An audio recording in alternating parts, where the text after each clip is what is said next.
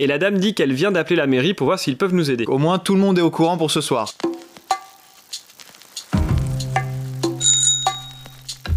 Il faut deux roues pour faire un monde.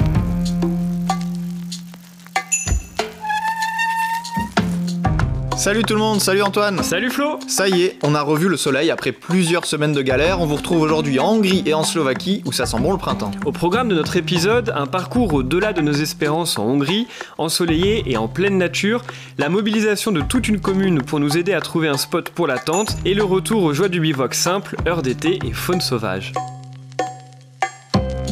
Vous vous rappelez les klaxons italiens, le contact rude de la grêle grecque avec nos casques ou encore la clameur des Serbes croisés sur la route? Eh bien, c'est comme si cela n'avait jamais existé. Une fois la frontière de la Hongrie passée, nous voilà dans un calme absolu. On vient de quitter la Serbie, de passer le panneau indiquant que nous sommes entrés dans l'Union Européenne et nous prenons la route, enfin, non, nous prenons la piste cyclable. Et oui, la piste cyclable, c'est dont on n'osait plus rêver.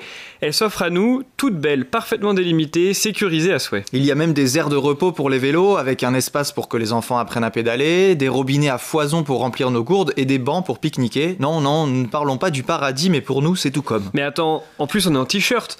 Le soleil est de retour, mais quelle est cette sensation? Ah, mais c'est celle de l'air frais sur mes avant-bras. En fait, on s'en souvenait plus que ça faisait ça. C'est bizarre, bien trop bizarre après des semaines sous la flotte et face au vent. Puis en plus, il n'y a plus de dénivelé, c'est tout plat. Vous nous connaissez, on n'est pas du tout du genre à en rajouter, mais là ça nous fait tout drôle, alors on insiste un peu. L'arrivée en Hongrie a constitué un énorme changement pour nous, tout nous paraissait simple. Suivre les panneaux indiquant la véloroute, des panneaux qu'on avait vus que par intermittence depuis notre départ de la France, remplir nos gourdes sans problème, ne pas avoir à mettre l'imperméable et le pantalon kawé à dispo en cas d'urgence. Et pour couronner le tout, assez vite on a suivi un itinéraire carrément isolé de la circulation avec pour visuel des champs, quelques forêts et des lièvres et des biches en grand nombre.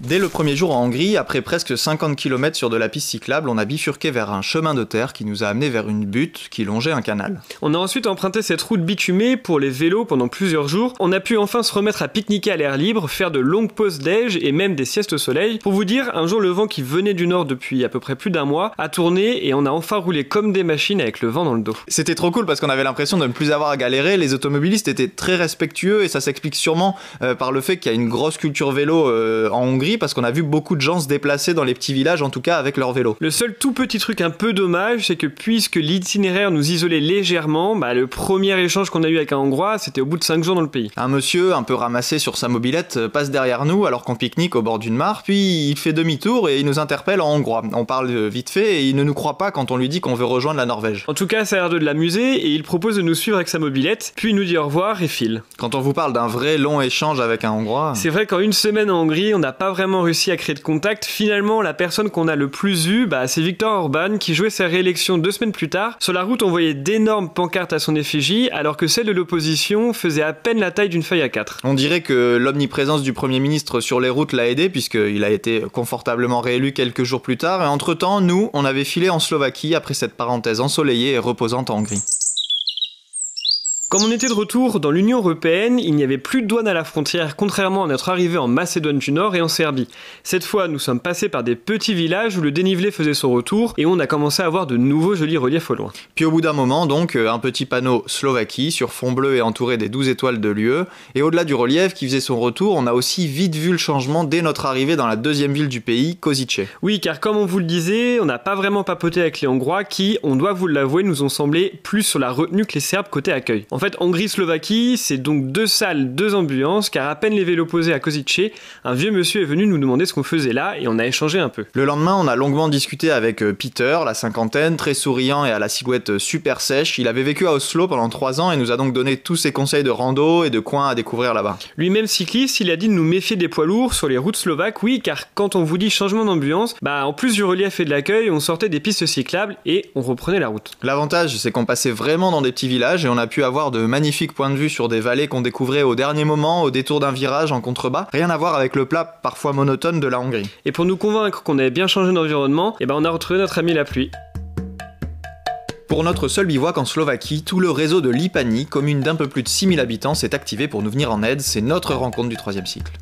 Au milieu de notre parcours slovaque de seulement 120 km au total, on s'arrête ce soir-là au bord d'une mare avec des abris pour les pêcheurs. Mais on veut s'assurer que ça ne dérange personne et voir s'il n'y a pas mieux, donc on s'avance dans la ville voisine de Lipani. On demande à un homme d'une cinquantaine d'années qui sort de chez lui, il a l'air désolé et nous dit qu'il ne parle pas anglais, mais il nous indique la porte du voisin. Ça tombe bien, un gamin de 12 ans sort de la maison et nous dit qu'on peut dormir à côté de la mare, ça ne devrait pas poser problème. Puis alors qu'on commence à se diriger vers la mare, cette fois, c'est la femme du monsieur qui sort et nous dit de le suivre. Tout ça, ça se passe assez vite, en quelques dizaines de secondes, donc on comprend sur surtout par les gestes. Puis je sors mon traducteur quand même, et la dame dit qu'elle vient d'appeler la mairie pour voir s'ils peuvent nous aider. Elle travaille là-bas en fait, et donc un kilomètre plus loin, après avoir suivi la voiture de madame et monsieur, elle nous dit de laisser les vélos euh, en bas de la mairie, euh, dans le hall d'accueil. Le secrétariat est à l'étage, il est prévenu. 3-4 employés sont en effet là, à nous attendre avec un grand sourire. On se trouve un peu bête car c'est assez improbable et on ne voulait pas alerter toute la ville non plus. On échange en anglais avec l'une d'elles et toute l'équipe réfléchit à un lieu, puis elles appellent le propriétaire du terrain de pêcheurs pour valider qu'on peut dormir là. C'est bon, c'est validé. Au moins tout le monde est au courant pour ce soir. Avant de partir, euh, hyper gentiment, les employés de la mairie nous offrent un t-shirt de la ville et nous donnent une carte de l'Eurovélo 11 qu'on doit emprunter jusqu'en Estonie. Nous voilà donc nommés ambassadeurs de la ville de Lipani. On peut maintenant filer installer tranquillement notre bivouac,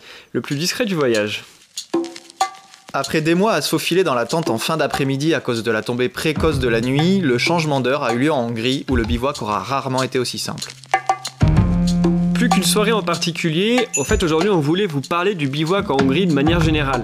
Grâce à un parcours isolé de la circulation, on a pu poser la tente sans problème tous les soirs. On n'avait pas vraiment à chercher de spot, il suffisait simplement de s'éloigner un peu de la piste cyclable, vous savez celle qu'on vous décrivait sur la butte là, cette piste cyclable traversait les champs donc on s'installait tranquillement en lisière de forêt. Et chaque soir, grâce à l'heure du soleil gagné, on pouvait cuisiner et manger dehors avec les derniers rayons de soleil, se reposer à l'air libre après une longue journée de vélo. Petit détail, cela nous permettait aussi d'aérer nos vêtements pendant quelques heures avant de les enfiler à nouveau le lendemain. C'est vrai, ça j'avoue que ça faisait une grosse différence quand même dans la tente. Puis notre petit jeu est vite devenu celui de scruter les faits et gestes des biches au loin. Tous les soirs, on arrivait à en identifier plus ou moins près de nous.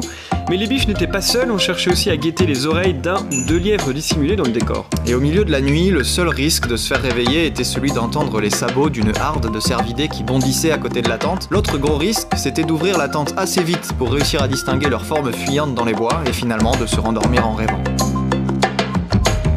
On vous laisse pour aujourd'hui au milieu de ce bivouac enchanté. On vous souhaite bonne route et on attend vos conseils d'itinéraire ou vos astuces sur le voyage à vélo. À très vite Salut